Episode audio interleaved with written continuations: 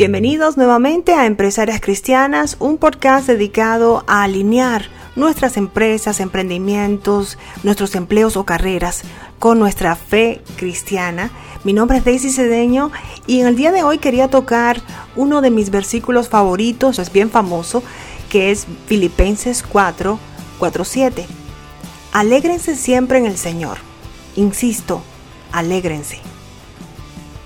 El número 4 específicamente es como un mandato. O sea, no te están pidiendo que te alegres. Wow, eso es poderoso.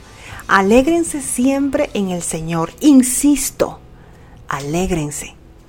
A veces uno dice, pero ¿cómo voy a forzar el sentirme de una forma o de otra? Es importante que nos demos cuenta que nosotros tenemos la capacidad de dominar nuestras emociones, por supuesto siempre con la ayuda del Espíritu Santo, con el Señor. Pero es importante que no creamos que nuestras emociones nos dominan a nosotros. Y cuando leí este, específicamente este versículo, me llamó mucho la atención cuando dice, insisto, alégrense siempre en el Señor, insisto. O sea, es como quien dice, tú puedes, sí, estás pasando por una situación difícil. Sí, tal vez ese número no es lo que querías en, en el estado de cuenta. Sí, tal vez esa interacción con ese empleado, ese socio, ese cliente no fue la más eh, agradable o acertada. No era lo que estabas esperando. Y yo sé que es difícil, a veces a veces uno dice, pero no puedo ser eh, un actor, o sea, no puedo pretender estar bien cuando no estoy bien. Tal vez no es eso lo que te están pidiendo en este versículo. Es como yo lo veo, es mi propia mi propio camino, la forma como estoy entendiendo.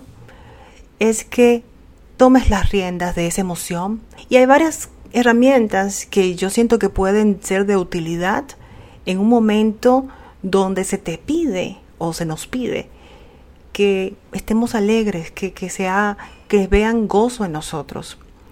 Y un par de herramientas que yo utilizo es, por supuesto, siempre buscar versículos que me ayuden a levantarme, a animarme, a seguir hacia adelante, como este mismo, Filipenses.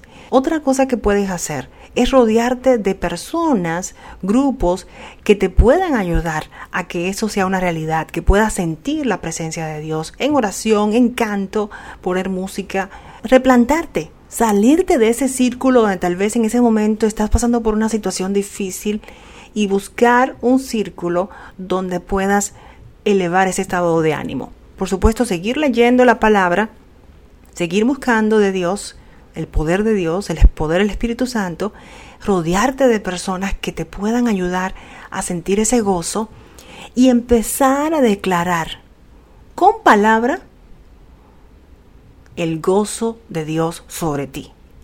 Cuando empiezas a declarar, que empiezas a, a, a escucharte, declarando la palabra de Dios con versos que te eleven, eso se va a traducir en tu emoción. Es lo que yo siento.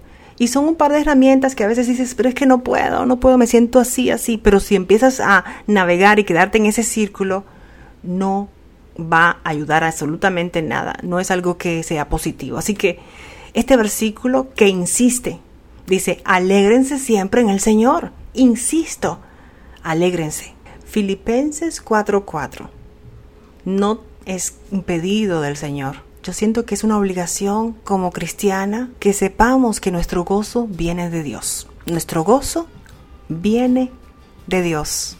Esto es Empresarias Cristianas si quieres conectar con nosotros, tenemos un grupo en Facebook, se llama Empresarias Cristianas. Ahí nos apoyamos con versículos, palabras, videos y por supuesto con este podcast donde navegamos lo que es alinear nuestro negocio, nuestra empresa o emprendimiento con nuestra fe cristiana. También puedes conectar por medio de correo electrónico info arroba Daisy Cedeño.